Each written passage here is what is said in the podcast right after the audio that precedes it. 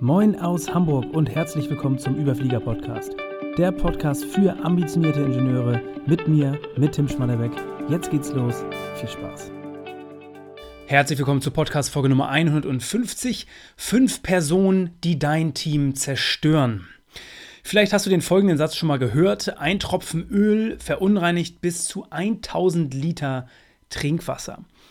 Und diesen Effekt, den gibt es nicht nur bei diesem äh, Verhältnis zwischen Öl und Trinkwasser, sondern das gleiche gilt für die Kultur eines Teams oder des gesamten Unternehmens. Bedeutet, Mitarbeiter, die nicht zu deiner ähm, oder eurer Kultur passen, können das Klima bzw. das Arbeitsumfeld des gesamten Teams zerstören. Und in dieser Folge möchte ich einmal fünf typische Personen äh, aufführen oder erläutern, umreißen, die man in vielen Unternehmen findet und die einem Team immer, immer schaden bzw. immer schaden werden. Ich kann dir sagen, einige Namen sind vielleicht ein bisschen plakativ, aber ich glaube, die Message wird auf jeden Fall rüberkommen. An der, äh, an der Stelle sei auch wieder gesagt, ähm, die Inhalte dieser Folge, dieser Podcast-Folge, findest du auch als Artikel unter mentorwerk.de slash Team-Kultur. Ganz wichtig, es gibt noch eine wichtige Abbildung, da gehe ich später drauf ein, die äh, ja, kann auf jeden Fall sinnvoll sein, sich die einfach mal anzuschauen. Und das machst du dann unter mentorwerk.de slash team-kultur. Da ist das Ganze aufgeführt. Aber dazu später mehr. Also, wer sind diese fünf ähm, typischen Personen? Wer sind diese ja, fünf Stereotypen, die einem Unternehmen, Schrägstrich, einem Team immer schaden? Personentyp Nummer eins äh, ist der Idiot. Und der Idiot kann ähm, unglaublich effektiv oder ein unglaublich produktives Mitglied des Teams sein. Jeder kennt diese Person wahrscheinlich. Äh, leider sind diese Personen auch meistens besonders arrogant, äh, sehr gemein, frech, jähzornig, kurzatmig und unnötig und ständig übermäßig konfrontativ. Bedeutet, selbst wenn diese Personen äh, für sich genommen sehr produktiv sind, machen sie das Arbeitsumfeld für andere Kollegen einfach zur Hölle. Es ist super ja, unangenehm, mit diesen Leuten zu arbeiten. Sie treiben zwar irgendwie die Produktivität hoch und bringen auch gute Ideen mit ein oder sind besonders produktiv, aber es ist äh, einfach zwischenmenschlich immer eine Qual. Das ist also Personentyp Nummer eins. Idiot. Und für alle Personen, äh, die ich jetzt nenne, gilt natürlich für dich jetzt mal zu reflektieren. Ähm, fällt dir dann sofort vielleicht jemand ein? Ich hoffe natürlich, du äh, zählst zu keinen dieser Kategorien, das denke ich aber nicht, wenn du diesen Podcast hörst. Aber ähm, betrachte mal oder reflektiere mal dein Umfeld, dein direktes Umfeld oder dein früheres Umfeld bei anderen Arbeitgebern, ähm, ob es da solche Personentypen gibt. Also Person Nummer eins, der Idiot oder die Idioten. Punkt Nummer zwei, der Nörgler. Und kennst du wahrscheinlich auch den Nörgler, äh, solche Personen weisen in jeder Situation auf das Negative hin. Also selbst dann, wenn das Team ein richtig tolles, richtig großes Ziel er, ähm, erreicht hat, weisen Nörgler ja auf die schlechten Seiten der Zieler Zielerreichung hin. Es gibt immer eine negative Perspektive auf die Dinge und äh, dafür sind die Nörgler da.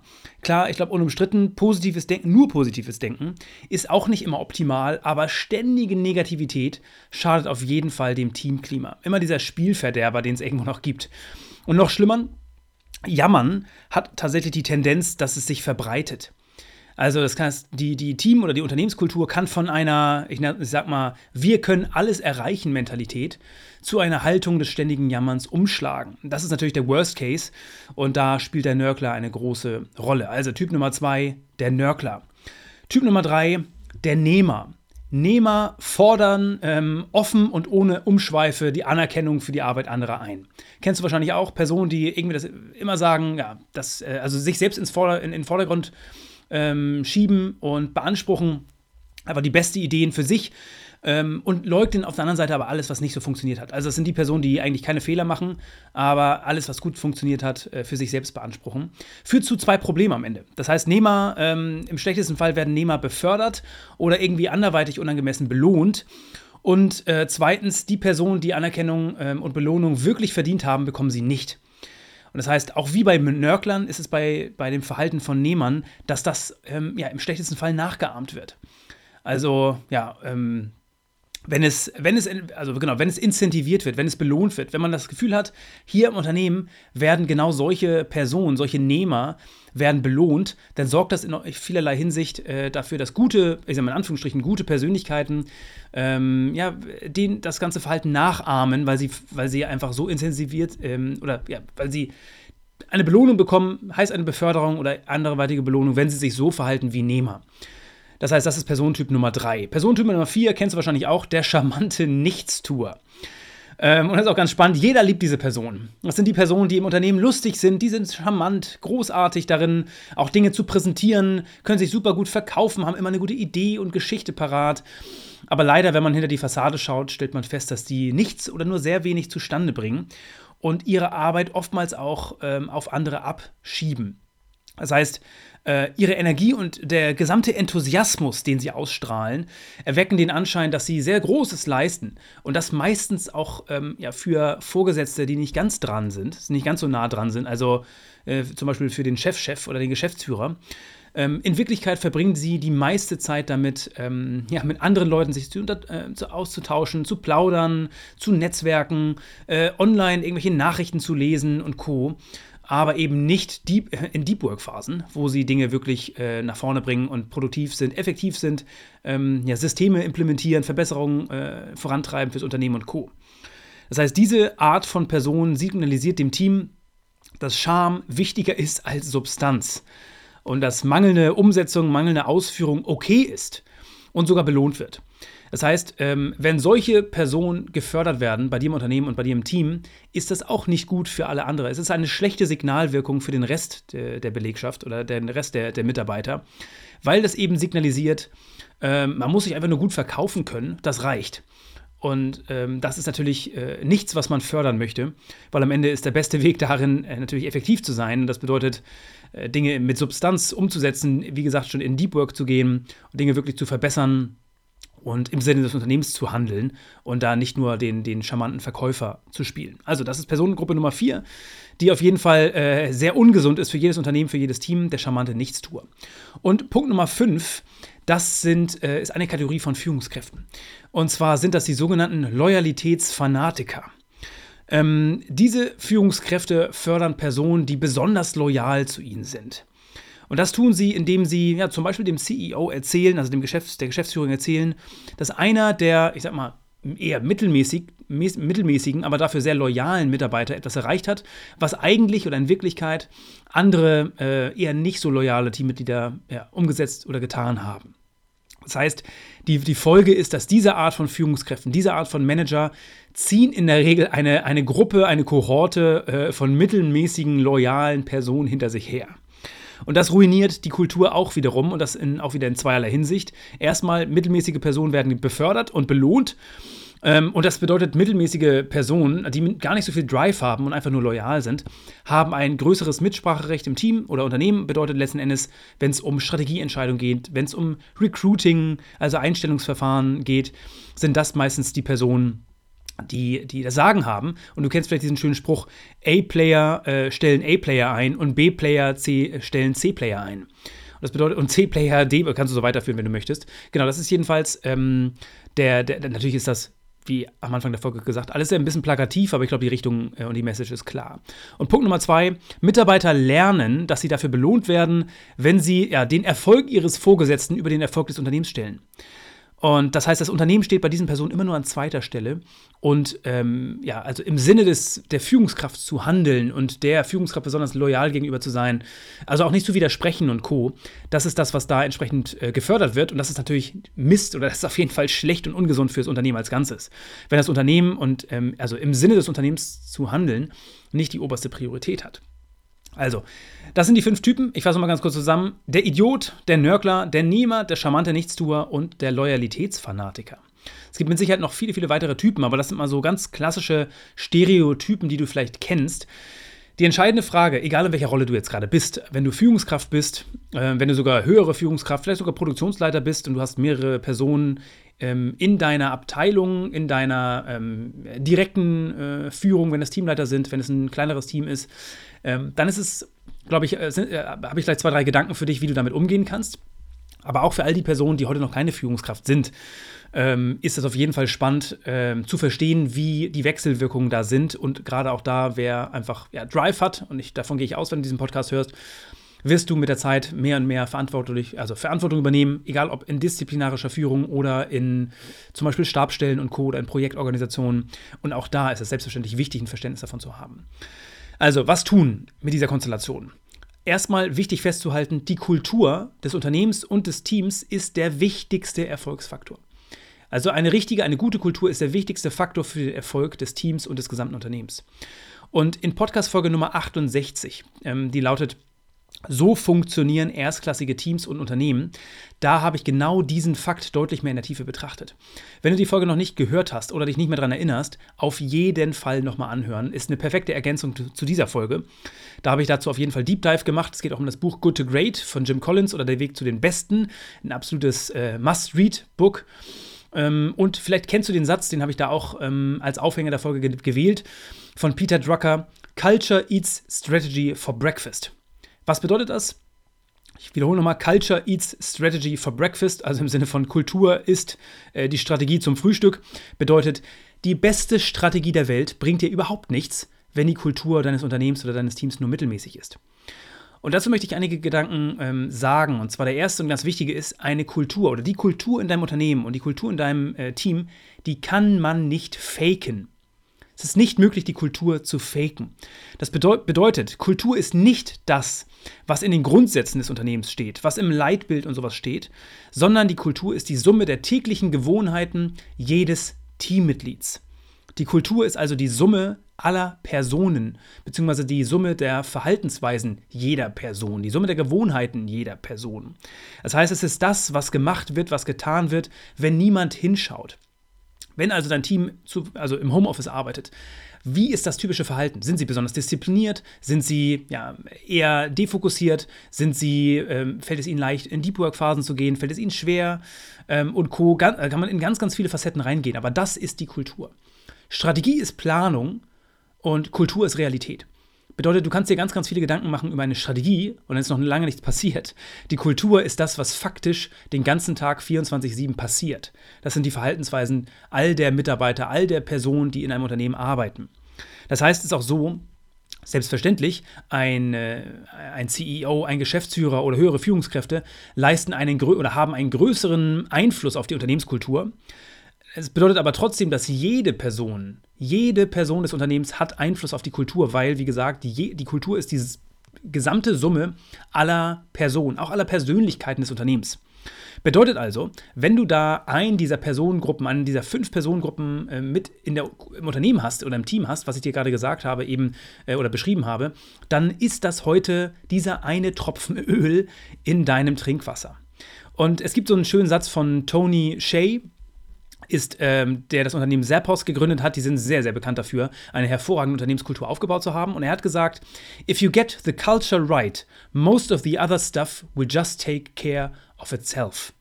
Also, if, also wenn du die Kultur richtig designst, richtig gestaltest und richtig als Führungskraft richtig herausarbeitest und ähm, entwickelst, dann wird sich das meiste andere von selbst klären, von selbst erledigen und entsprechend in die richtige Richtung gehen. Und ähm, Jack Welch ist äh, ehemaliger CEO von GE, hast du vielleicht schon mal gehört den Namen? Ähm, und er hatte für genau diese Thematik ein sehr, sehr einfaches und simples ähm, Instrument, das sich auf jeden Fall jeder Führungskraft auch äh, ans Herz legen kann, einfach nur zur Reflexion ähm, rund um dieses ganze Thema Kulturentwicklung. Und zwar ist es eine sogenannte 2x2-Matrix. Kennst du relativ simpel, gibt ganz, ganz viele 2x2 Matrizen. Das ist jedenfalls eine Form davon. Und wie ich schon gesagt, ich versuche das gleich bestmöglich zu erklären, aber wenn du das wirklich sehen möchtest, mal äh, visuell, dann auf jeden Fall auf den Artikel schauen, mentorwerk.de slash team-kultur.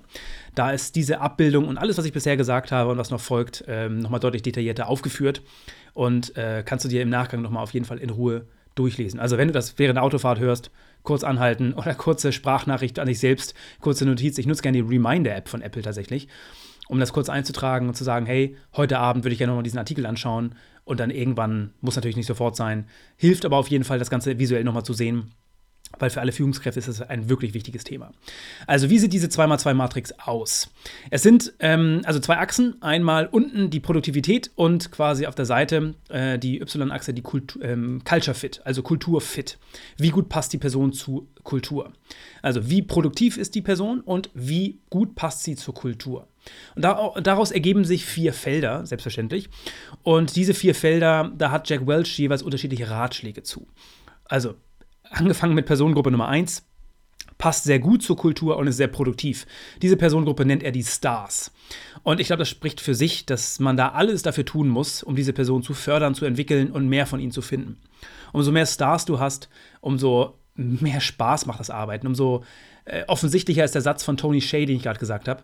Also wenn du Personen hast, die alle wirklich äh, A-Player sind und dann auch noch hervorragend zu den Werten und zur Kultur generell passen, dann macht das Arbeiten so richtig Spaß. Das ist Punkt Nummer eins, ich glaube, das spricht für sich. Äh, Personengruppe Nummer zwei, ähm, das sind Personen, die passen hervorragend zur Kultur, einen richtig guten Wertematch, ähm, sind aber leider nicht so produktiv.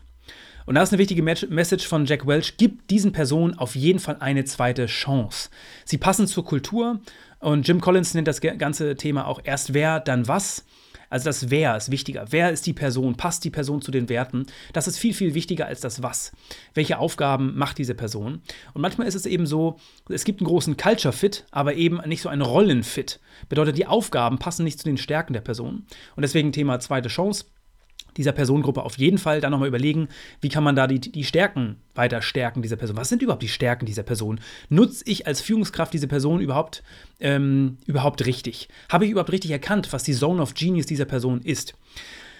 Aber auch da ist ganz wichtig, Culture Fit ist nicht alles. Am Ende ist natürlich auch klar, ähm, dass äh, wenn du große Ziele mit deinem Team erreichen möchtest, äh, geht es nicht darum, ähm, eine nette, einen netten, quasi eine nette kleine Runde zu haben aus Personen, die sich sehr gern mögen, sondern es geht natürlich auch darum, Ergebnisse zu erzielen. Ähm, das ist am Ende auf jeden Fall auch ein Inbegriff des Servant Leaderships. Zwei Facetten. Auf der einen Seite äh, bestmögliche Ergebnisse im Sinne des Unternehmens zu erzielen und zweitens äh, diese Coaching-Rolle, also wie kann ich mein Team, meine Mitarbeiter bestmöglich dabei unterstützen, produktiv zu werden und einen besseren Job zu machen.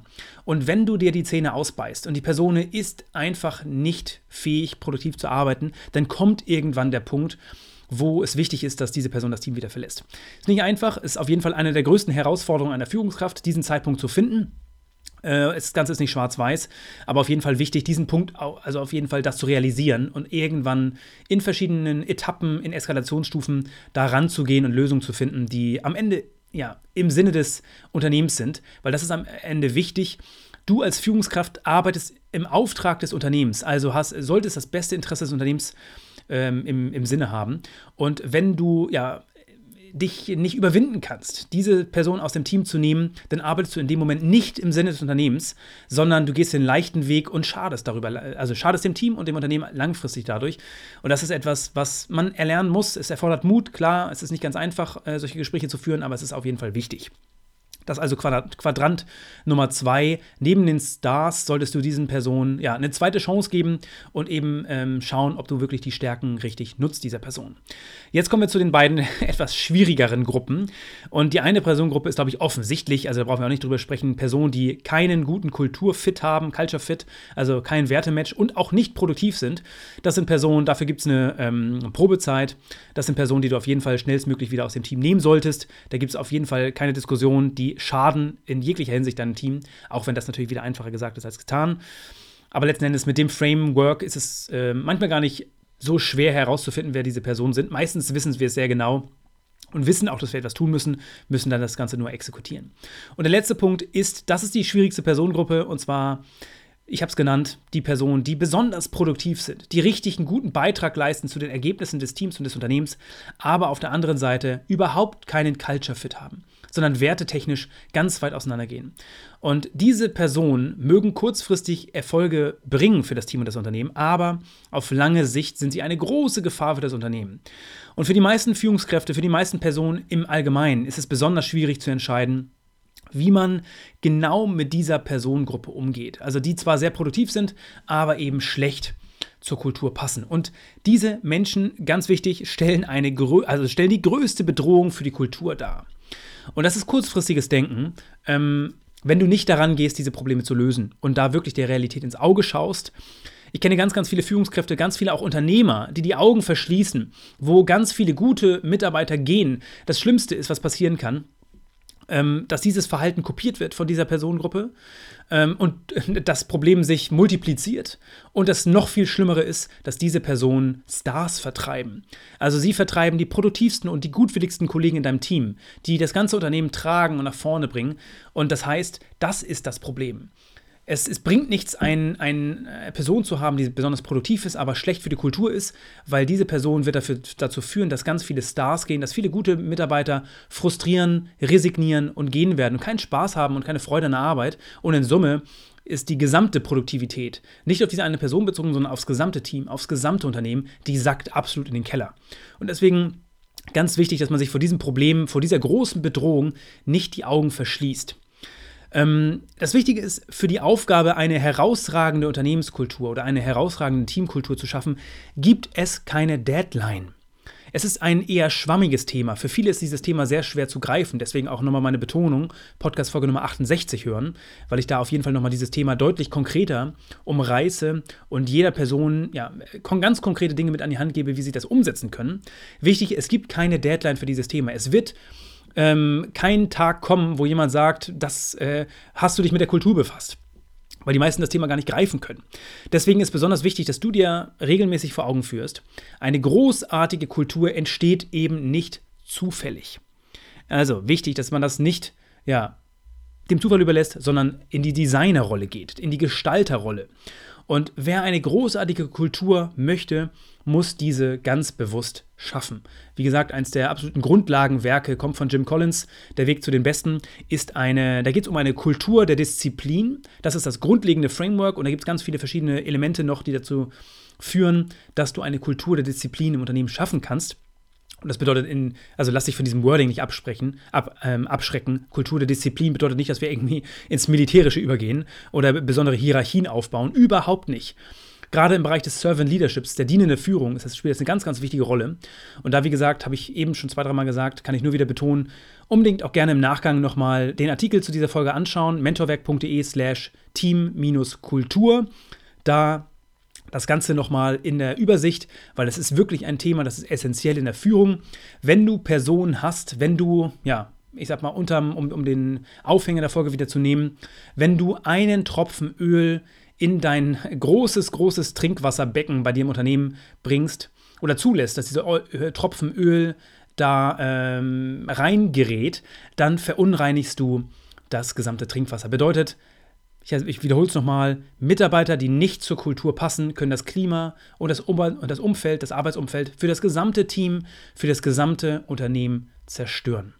Also ich fasse nochmal zusammen, die fünf Personentypen, die du auf jeden Fall, wo du dich darum kümmern solltest, dass die nicht Bestandteil deiner Kultur sind, weil sie einem Team, einem Unternehmen immer, immer schaden.